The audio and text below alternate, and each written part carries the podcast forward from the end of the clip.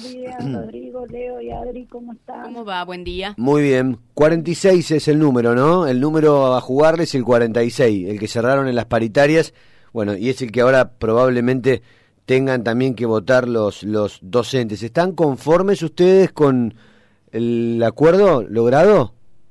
Sí, sí, sí, es el número 46 y estamos de acuerdo porque dentro de las premisas que se habían puesto y lo que se resolvió en el plenario del secretario general el 3 de marzo fue que el acuerdo tenía que ser superador a la política salarial del 2021 y claramente es superior a la del 2021.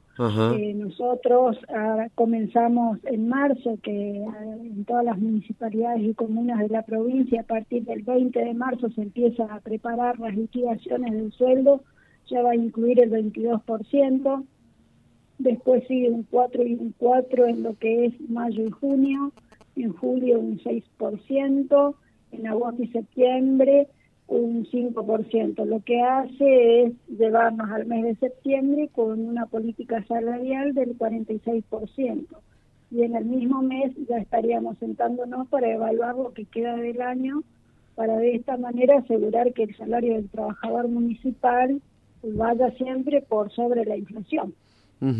O sea, mismo eh, acuerdo que lograron en este caso los, los empleados estatales de la provincia? ¿O hay alguna salvedad? De lo que estoy viendo y lo que te estoy escuchando sería lo mismo, digamos.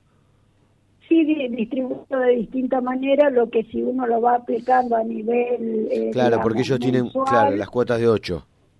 Exacto, vamos eh, aplicando nosotros, en, el peso termina siendo un, un poquito más, digamos, de la manera que se lo distribuyó en los municipales.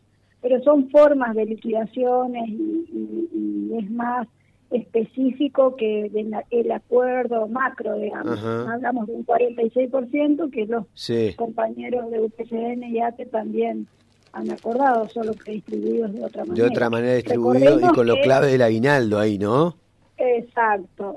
Y, lo, más importante de, destacar es que nosotros siempre desde FESTRAN decimos que este es un piso, o sea, cada sindicato de base puede trabajar en su localidad por sobre esa escala. FESTRAN lo que marca es un piso, o sea, que queda liberado a cada sindicato a hacer las tratativas correspondientes para sacar algunos puntos más y así su municipio puede pagar. Claro.